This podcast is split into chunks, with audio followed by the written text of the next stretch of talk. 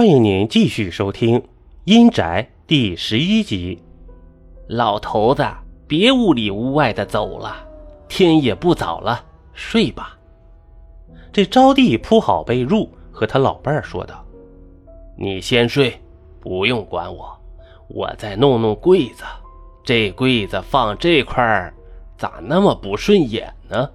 我看你呀是穷挑剔，我看放在这儿挺好，不管你了。”累了一天了，我可要先睡了。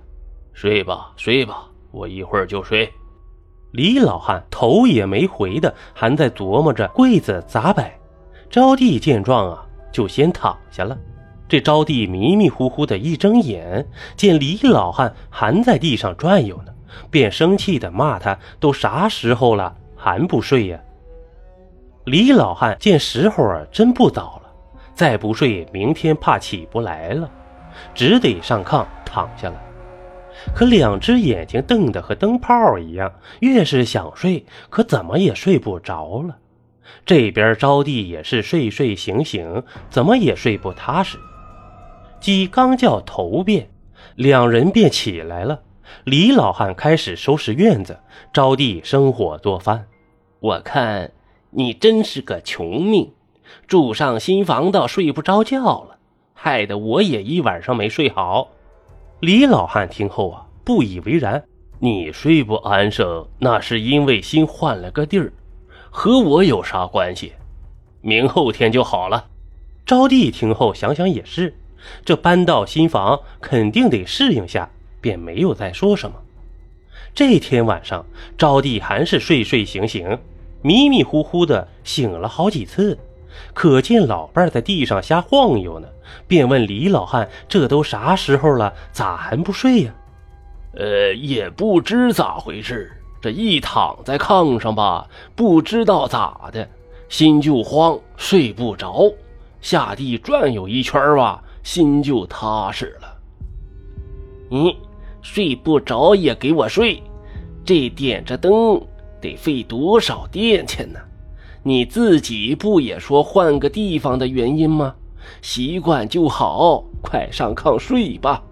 这招娣呀不满地说道。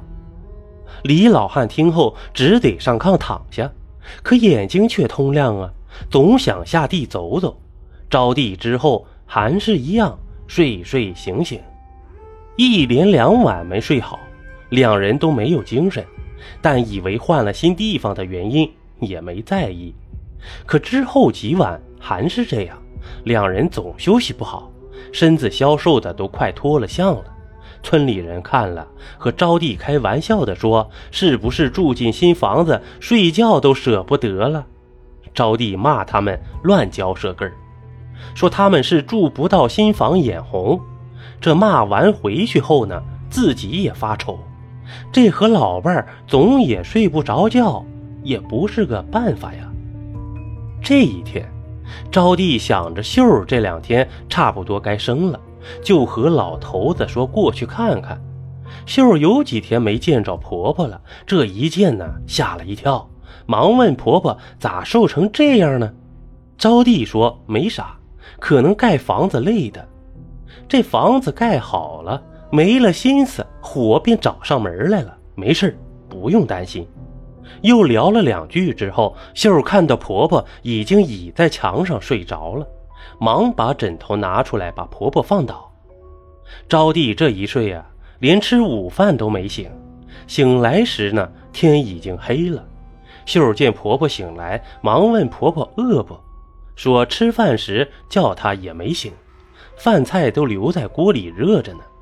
招娣倒是不饿，可想到李老汉在家还没吃饭呢，便和秀儿说：“你公公还在家没吃呢。”秀儿忙说：“晚饭时公公见你没回家，过来找过，吃了饭才走的。”招娣听后放下心来，也觉得肚子有点饿，可全身一点劲儿也没有，懒得下地。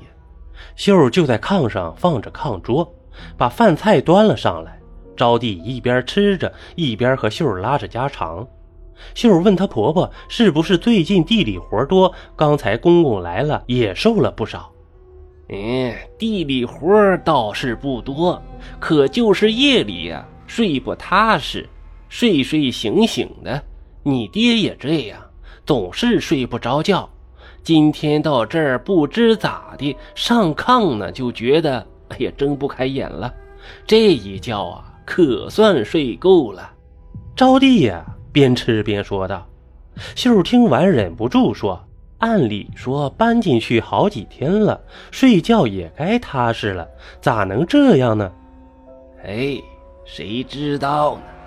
这晚上睡不好，白天想睡点儿还睡不着。娘，是不是房子犯病了？我听来福说，咱家挖地基那天不是平白的响了声炸雷吗？用不用找人看看呀？秀儿想想后，小声的对婆婆说道：“好了，这一集播完了，欢迎您继续收听下集。”